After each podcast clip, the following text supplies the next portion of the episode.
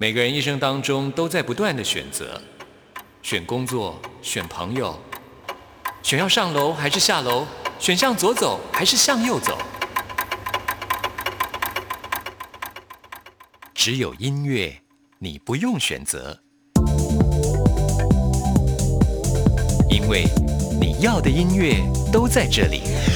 音乐 MIT Music in Taiwan。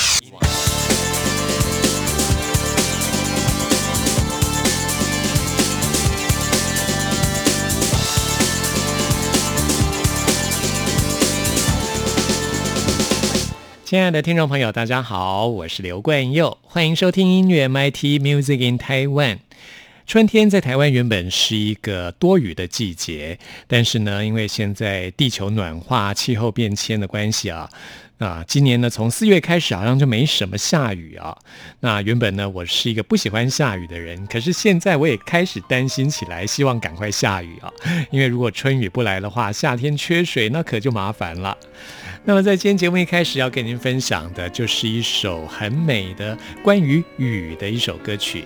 我们要把时光倒转四十一年，回到一九七九年啊，齐豫在当年发行的《橄榄树》专辑当中的。走在雨中，这首歌曲不仅很美，而且很有艺术气息。听完这首歌曲之后，要来进行的第一个单元，我是大明星，要来专访介绍的这张专辑也是很有艺术气息。这是以拥有多重艺术家身份的何瑞康，他所发行的《山那》张专辑。关佑要电话专访何瑞康，还有这张专辑的制作人廖世贤，欢迎收听。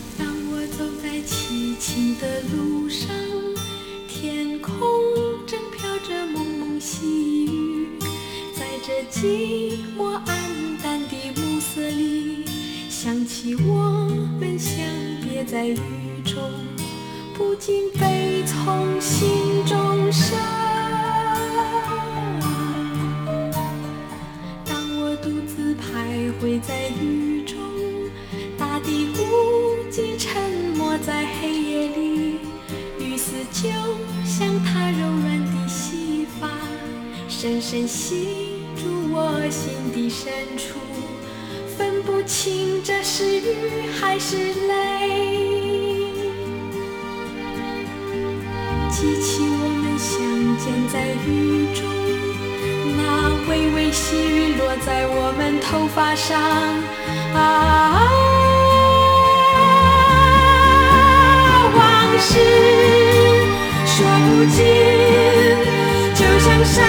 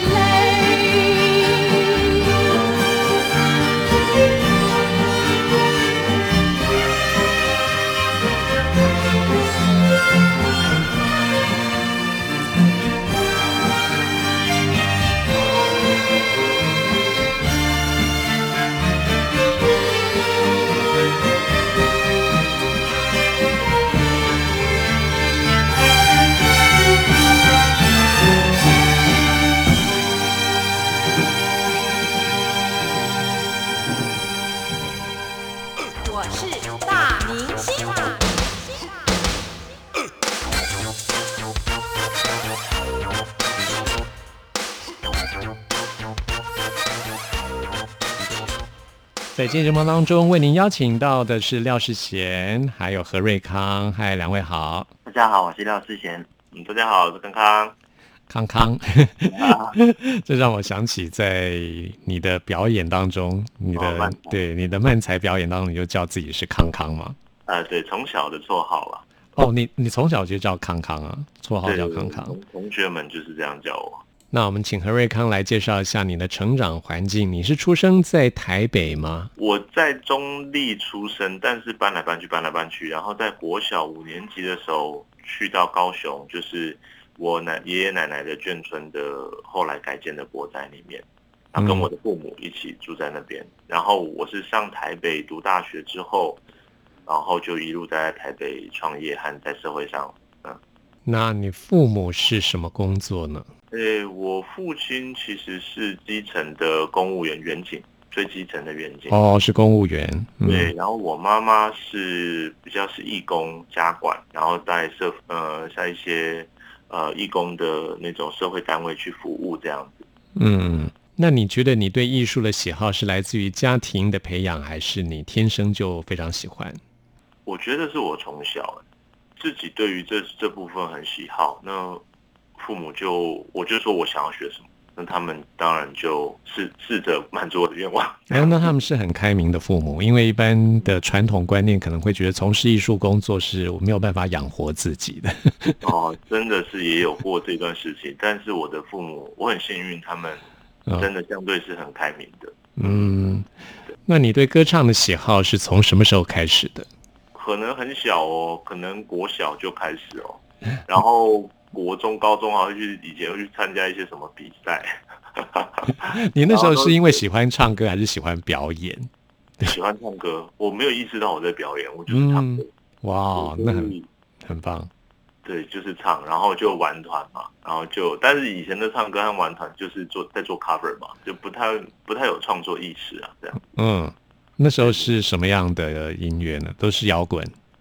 呃，玩团的话，摇滚啊，哇，玩团的话，想出来的团可能现在没什么年轻人知道了，哦，就可以介绍一下？吗？我们那个时代的啊，你说一下 Deep Purple 啊，哇，然后、呃 Oasis 啊，对啊嗯，绿洲也都会有，然后甚至 Ozzy Osbourne，哇，Ozzy Osbourne，对啊，很夸张哎，很 heavy 因为耶。你根本不知道，不太知道自己在干嘛，但是就是大家会听这些轻轻重重的都有，Bon Jovi 也有可能啊，比较流行面的，比较流行面的。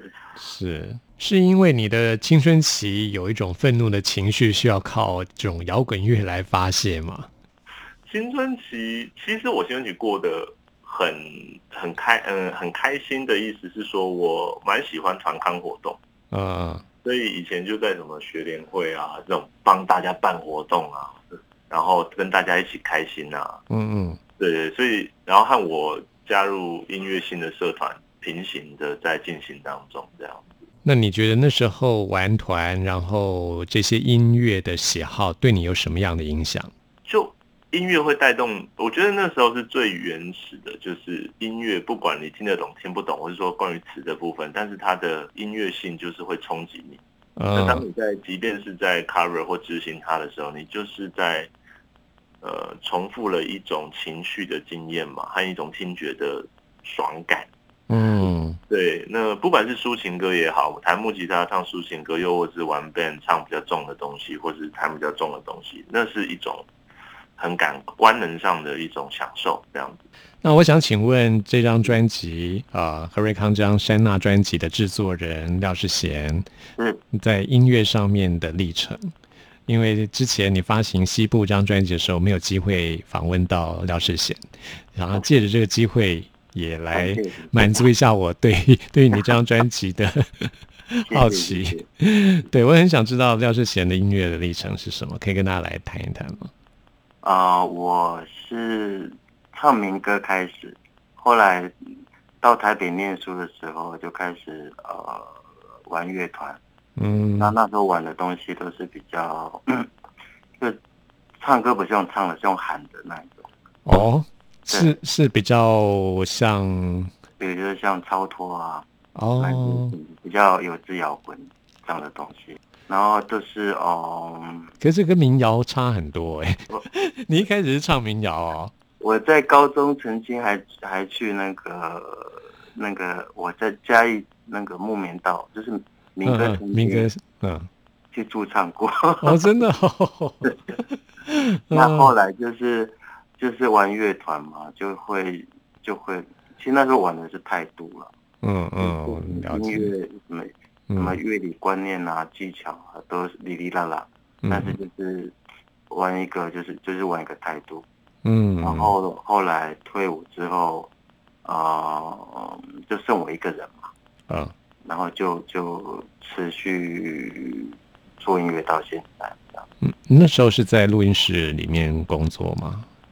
嗯，没有我，嗯，应该说我第一份工作是在唱片行扫地，哦，对，然后后来自己做了 demo 寄到十家唱片公司，嗯嗯嗯。然后那时候是呃角头音乐跟风华唱片，他们有听到我的 demo，然后我就从呃就是呃角头音乐他呃帮我做了第一张的个人专辑嘛，然，后在风华唱片做了啊、songwriter，嗯。然后直到现在是，然后在去年的金曲奖拿奖是是是。那我觉得在在你的西部这张专辑，还有一位非常重要的人物，就是尊世安。是，廖世贤是怎么样认识尊世安的？我跟他是在嗯应该快七年前了。有一次就是我有个朋友，他是呃他他是导演，然后他那时候尊师安是他的那部电影的配乐，嗯，然后呃那个导演找我当啊混音师，哦。然哦，后后来呃尊师安到我的工作室，就是一起讨论说混音的细节嘛，然后那时候才认识啊尊师安。嗯嗯。然后就是呃，我那时候就是呃很欣赏他在音乐上面展现的一些特殊性，所以我那时候就跟他说，我们来做个朋友好吗？嗯一下彼此的联络方式。然后后来呃，就渐渐的他呃，我们就开始会慢慢的从啊、配乐上面开始合作，比如说他需要弹吉他嗯啊，或者需要一些混音上面的东西，我们就啊、会去熟悉彼此的音乐。他也听过我的呃在前一张的门 门的专辑，然后就是更熟悉彼此之后，我才呃再进一步跟他说，我们来一起做西部，嗯。然后就再邀请他这样。然后廖志贤跟尊世安的合作也带进了何瑞康的这张专辑里面，嗯，呈现这张专辑在音乐上面的面貌哦。我们现在来介绍的是在何瑞康的《山那》这张专辑的《大同》这首歌曲。呃，大同这首歌曲，其实呃，它蛮嗯，他写的标的其实蛮明确的。呃，其实目标的确是直指中国，嗯 应嗯该是说人怎么样被一个呃某一种政治体制的管理方式，或者是就是对我来说，那是一首蛮悲伤的歌。嗯但是我又希望在这个悲伤的情怀里面去找到一个出口，一个比较正向的出口。我说他写的比较中国一点，是因为在那样的集权的管理里面，其实不管是我们看到的呃一些新闻报道，呃各国的新闻报道，关于不管是西藏的，不管是维吾尔人、维吾尔族他们现在的，以嗯及香港的境况，其实代代的都不断的带给我们这种嗯，这种你你你你要如何去更换一个人，嗯他来自的地方、他的成长背景、他的所有思维价值、信仰价值，然后你用什么样的方式去重新刻画他，变成另外一个属跟你一样的人。那这件事情虽然起呃这首歌的创作起点是来自于这么现实的呃世界的一个面貌，但他回回到的核心，我还是希望去抓住同与不同这件事情，因为我觉得在这样的一个呃人所遭遇的处境里面，其实对应到它可以对应到我们所有，不管是你甚至是说，你可以把它很超意的去理解，像同婚议题之前也是一个，嗯。就是到底我们一直我们一直抗拒，我们一直害怕，或者是我们一直迫害别人等等的这种，希望他们跟你一样的，你可以说它是传统的、比较保守的，又或者是破坏体制的、破坏你旧有的价值观的这种威胁感。但其实说真的，我们每个人都是不太一样的人。那我们能不能在这个不太一样的很大的一个框框里找到我们的相同性？那其实我觉得这个相同性最后其实不是在于你跟我是不是完全一样，或是你是不是属于我想要你成为的样子的人，而是嗯，你去尊重我们不同的地方，是然后也许这些不同就会是我们最大的公约数，这样嗯，好。类似这样的想法。那我们现在就来听何瑞康的这首《大同》。他的嘴里说着他听不懂的语言，他的眼底刻上了没有名字的标签。家里的墙门上换了张陌生的照片。最近看的书里面少了些字眼，几页。当他脱下自我，穿上了你以后，你们再也没有什么不同。当我不再是我，而你有了笑容，从此这个世界终于有了你说的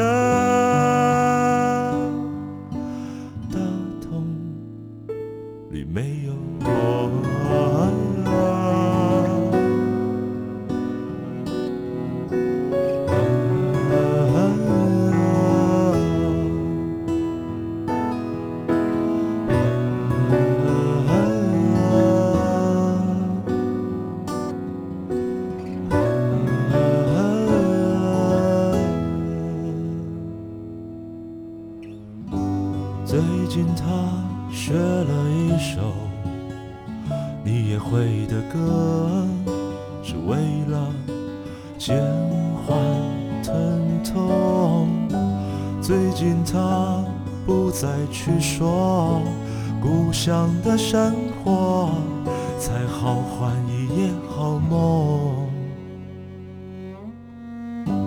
最近他的伤口似乎能覆盖一切，除了灵魂的痛。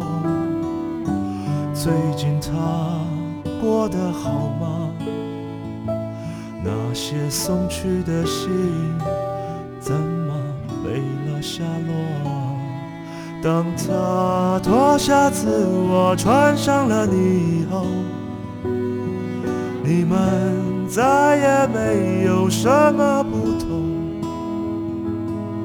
当我不再是我，而你有了笑容，从此这个世界终于有了你说的。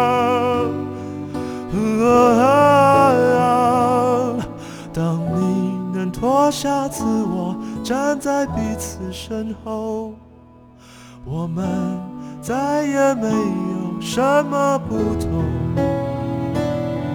当你也可以是你，而我是我，哦、或许这个世界不再属于谁的时候，再多不同都一样拥有。样的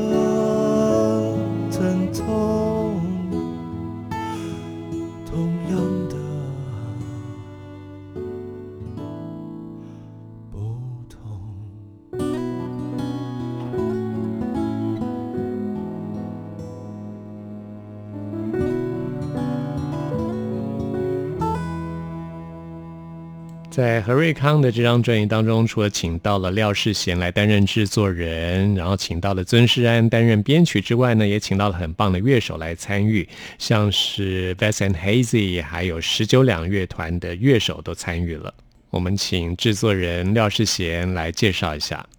哦，我先说十九两乐团啊，好因，为我从十年前就有在注意他们的，因为我很喜欢他们的东西嘛，因为因为他们东西很很很剧场性，嗯嗯。然后啊，刚、好瑞康也跟啊、汉中啊、瑞奇他们都认识，那我就想说借由这这次邀请他们一起来合作，因为他们的十九两乐团本身的音乐就是具有一个很强的剧场张力嘛。嗯。然后瑞康他本身也是算是一个以剧场的工作。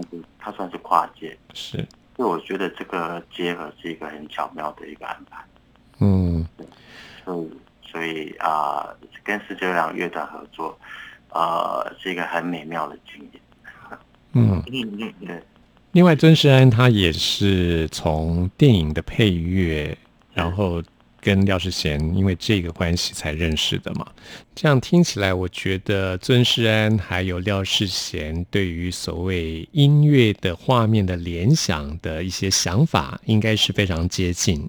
呃，音乐的视觉我觉得蛮重要的，嗯可嗯能是我跟我跟郑思安都可以去呃从音乐呃从音乐上面去看到一些画面，去啊、或者是说呃刻意的用一些音乐的手法来制造出呃耳朵可以看见的画面。我个人在听廖世贤的《西部》这张专辑，还有我们今天介绍的何瑞康的这张《山娜》专辑，我都会有一种比较沉重的感觉。如果以画面的色泽来呈现的话，就是比较偏向于像啊、黑白电影的那种感受啊。那我们请两位来介绍一下，是不是你们当初在设计这张专辑的影像方面的联想上，是不是朝这个方向在发展的？我们请何瑞康来介绍一下。其实有一些歌的确我也会有这种黑白片或者是灰阶的这种灰色色彩。嗯其实但这些歌大部分我的主观感受到的居多是像呃来自于尊山老师的编曲。嗯那尊山老师很有趣，他拍的照片也大部分都是黑白的，对，但是他拍的很好看。嗯呃，嗯，我觉得那是他一种生活在这个社会或环境里面的自我情调。那这哦，种情调本来就延伸在他，不管是对于电影的配乐或是编曲上面，嗯嗯然后也有很呃，我觉得是有一点欧洲当代的一些元素在里面。就是我听到一些欧洲当代的一些流行乐，但它不是那么的流行的，它是属于呃比较多古典原声乐器的铺陈的。所以，我对于尊山老师编曲的东西，会感觉到主持人所说的那种比较沉、比较有点偏向比较灰色的情绪，甚至是黑色的情绪。是没错，对，虽然他的音乐的器乐的使用是呃很很柔和面向的，就是原声的钢琴、弦乐等等的，但是传达出来的氛围却是那样子的，这是一个很浓烈的感觉。反而到了十九两的部分的时候，我反而觉得那是一种呃褐色的片，就嗯。是它是一种对，有一种浪漫的，然后有一种啊，呃呃，有点彩色变成褪色之后的那种感觉，嗯。但是褪色之中，他们的演奏又会让我觉得，以视觉来形容，就突然挥洒的非常的，就是很很很鲜明，很很彩彩度很高。他们的哦演奏的那种情绪很张力，以及他哦，们对一首歌的编曲方式的思考，我都会觉得那是很风格式的加成。对，嗯，接下来要介绍的就是《没有名字的海岸》这首歌曲，你觉得这个色调应该是属于哪一种？没有名字的海岸哦，嗯这个色调是属于比较我希望它的一种，应该是这样讲了。没有名字的海岸其实当初还有另外一个版本，哦，对，但是 但是后来呃，我会希望我们会希望这首歌在嗯回来它的一些比较民谣朴朴实的感觉一些些，所以它在编曲上面的思考就会比较以民谣和吉他的角度去思考，然后再去做弦乐的搭配。那我们也请廖世贤来介绍一下。这一首唱了两次，混了三个版本。哦，现在是现在是廖世贤 老师。老师的抱怨，因为我很我不我不我自己对自己唱唱的第一二版本不太满意，这样。为什么花这么多时间在这首歌上面？是因为之前录音廖世贤都不满意吗？呃，没有，其实呃，第一个版本，呃，前面两个版本，我觉得是那个是我我对那个歌呃歌手所需要的共鸣，他听起来比较会有点接近宋冬野的那一种哦，更扎实、更更沉稳的一个男性嗓音。嗯哼。那但是呃，瑞康他他仔细的听过他，他跟我说呃，有次他跟我说啊，世贤哥，我真的过不去。他说，可是我知道过不去这三个字对我来讲是很重的，我不能让一个歌手过不去。我说我们就重录重唱，你用你的方式去唱。嗯，对，那我在旁边看着。那也许就是呃，因为词曲作者是瑞康嘛。所以他应该就是比我能更清楚说词的情绪，他应该表达到怎样的一个颜色、一个高度或者分数，他应该能比我更清楚。那后来我们还是重唱重混这样。连编曲也有改吗？啊，编曲小改。海的气味要重一点的吧。所以这首歌如果是讲没有名字的海岸啊，是我当初。后来决定要这样子去再录一次，其实也是去回到比较接近我本来写这首歌和唱的时候，初次唱它的时候的方式和想要的声音，回到初衷。对，那嗯，因为因为这首歌它对我来说，其实它的出发点有一点私人，但是我把它写的比较纪录片。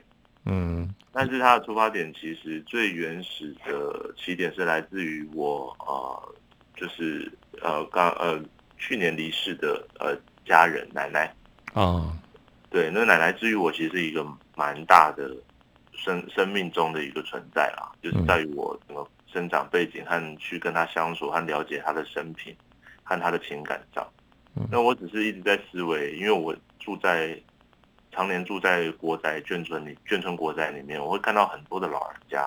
嗯，那这些老人家其实他们体悟的人生的进程，是我这一辈没有办法体悟到的一个战乱逃来，安安在一个地方异乡安身立命，然后成家。那在于一个这样的过程当中，我总是在他最后的几年，我会陪在他身边的时候，我会看着他在想什么。他已经快要听不到了。然后他会说着一些故事，他的生命经验会让我想要为他的这个离开留下一点什么。嗯，所以这首歌很多的部分是他我对他的情感，再加上我的一些想要传递的给他的情感在里面。那虽然写起来可能稍微的是旁观了一些，呃，在文字上面，但是情怀上我觉得是很私密，很希望。这些词不是对他说的，但是我唱的对象是为他而唱，这样，嗯，所以才会有那样的唱曲，这样子诠释怎么唱的选择上面的考量，这样。好，现在为您播出的就是何瑞康的这首《没有名字的海岸》。你走在没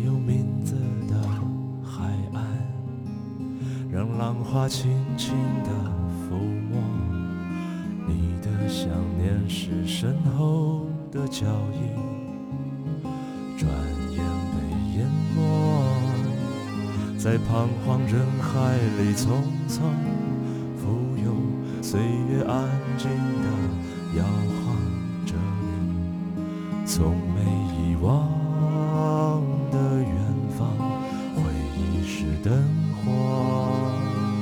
在告别之前点亮。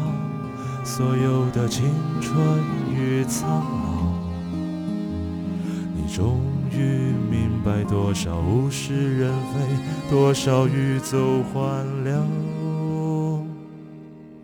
你不问白发，也不问沧桑，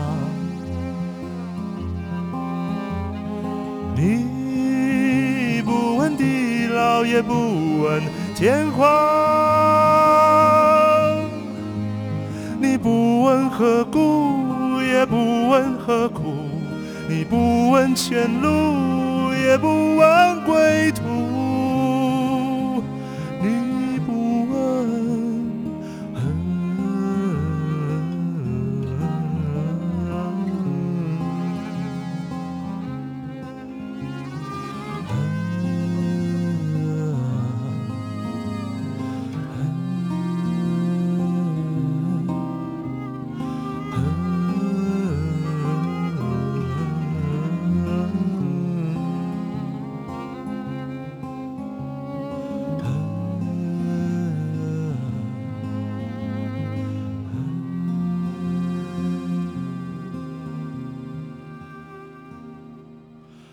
错过最美丽的爱情，也犯错。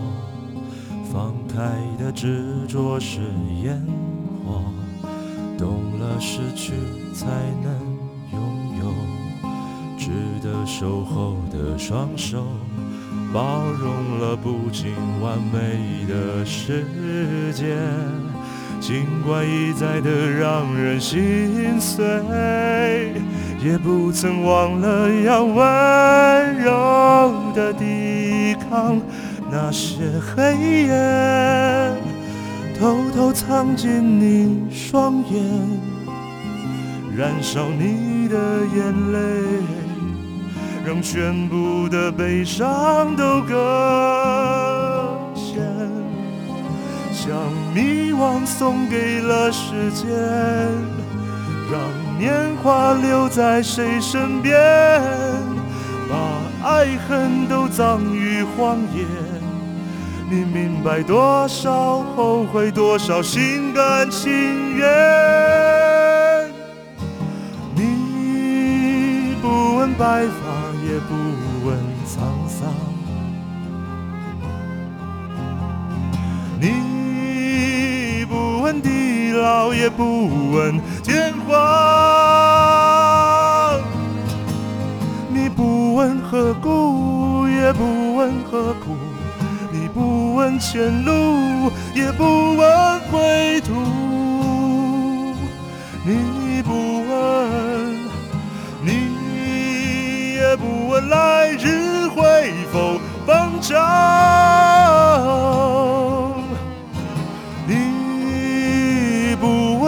千古，也不问沙场。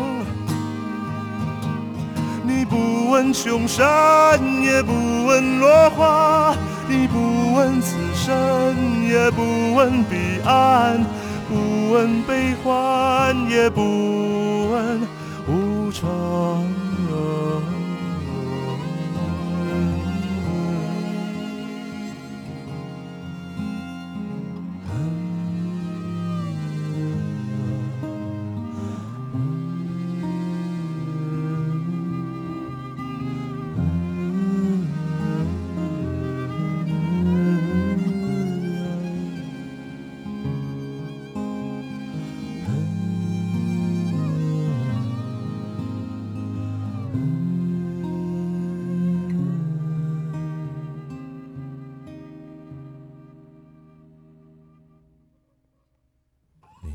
在没有名字的海岸，让小船轻轻地摇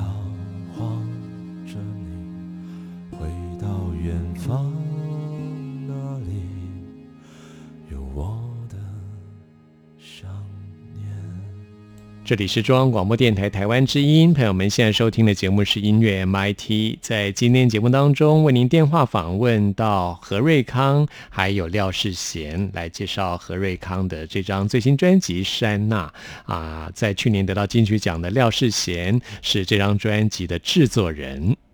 现在要来介绍的是这张专辑的最后一首歌曲《星数》，我们请何瑞康来谈谈这首歌曲的创作。其实他这首歌还是回到人呃所谓的人际的这种思考，一样是一种人和人之间相对的关系，只是说当你在一个自我在一个孤独的状态的时候，你在与他人建立连接的选择，或者是一种相遇或错过的这件事情上，有有一些感触吧。那我把这些感触写出来，因为也看到了一些身边的朋友们，他们经历了有些那种交往了大概九年、十年的人，嗯然后分手了。嗯然后突然之间，马上就各自有了新的感情，然后成，然后结婚，然后什么，不蛮多的那那一阵，然后嗯，我也看过很多这种例子。对，然后在看，然后的过程当中，就会觉得说，就我觉得这首歌还蛮、嗯怎么讲，就是它它在某一个面向，它的题材是偏向流行的，它它偏向普世、很普世的一些私人感情面的东西，但是它讲的其实是个人。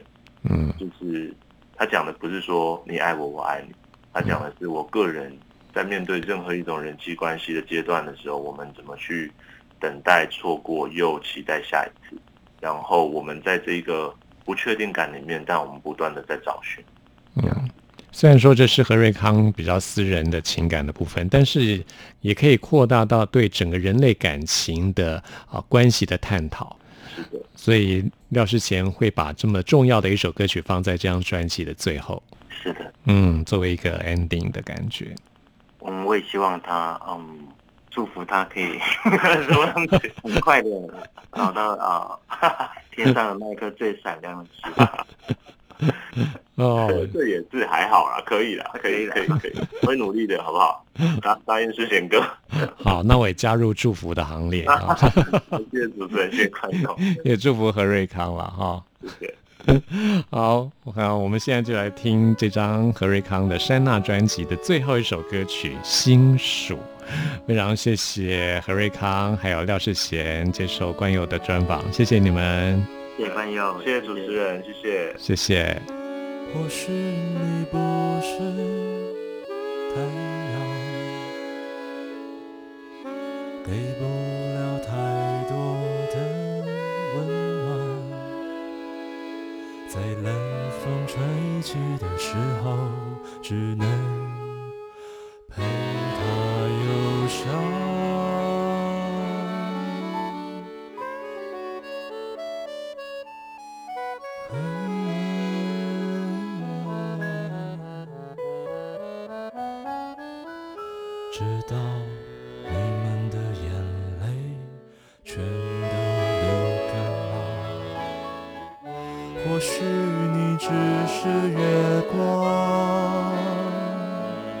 那又何妨？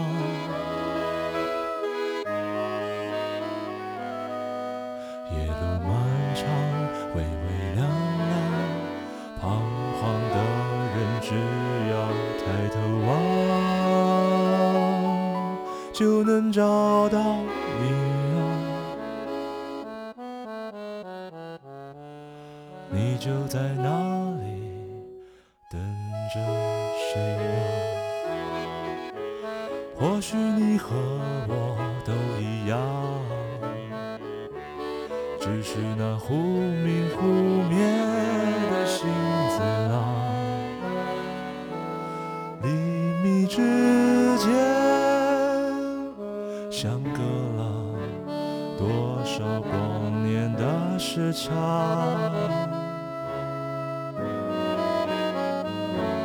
时。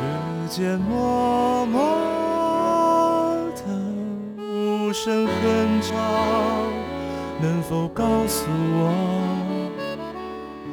有谁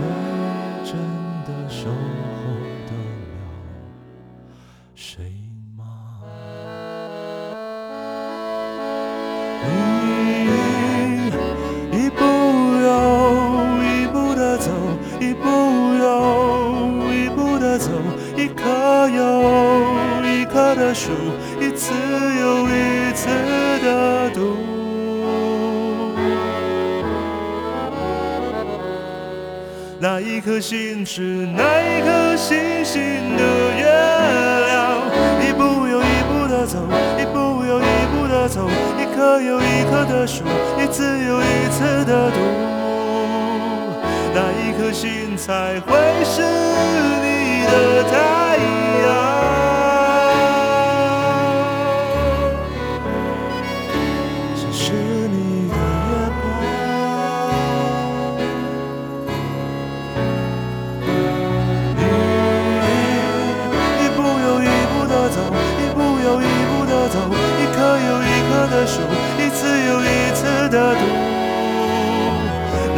心是那颗星星的月亮，一步又一步的走，一步又一步的走，一颗又一颗的数，一次又一次的读。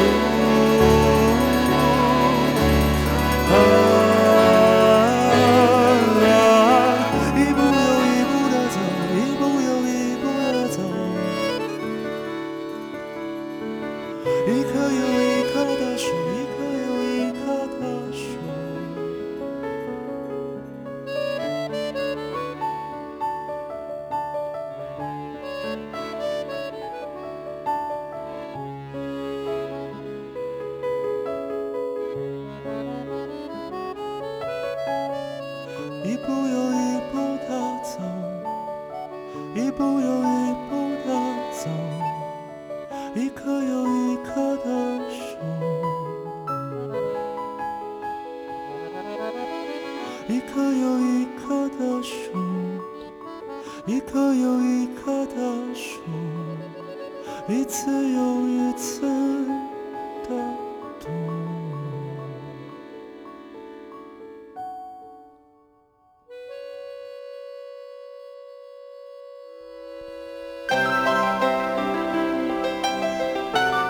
不同时空的人，如何能在梦与梦中连结？陌生的你我他，在这个空中熟悉了起来。音乐的桥梁，真情的呼唤，我们在空中传真情里，没有了距离。现在要来进行节目的最后一个单元，为您回信跟点播。今天要来看的是宇轩的来信。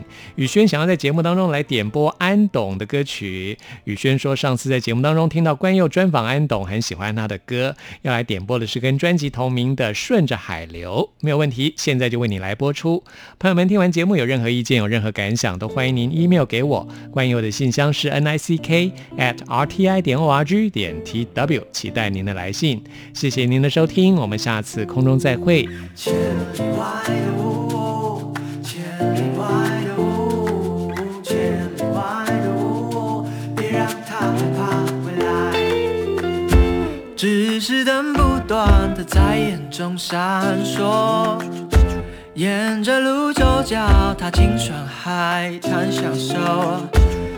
享受着浪花，享受微风，已决定要走，要做更长的梦。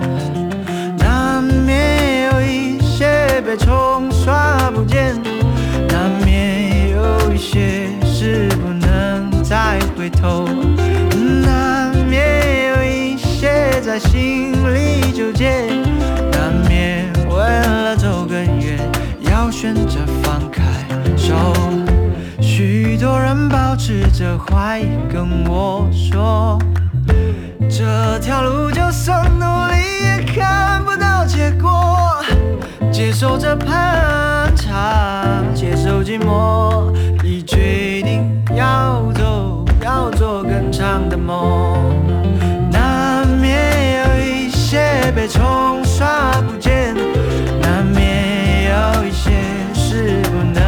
再回头，难免有一些在心里纠结。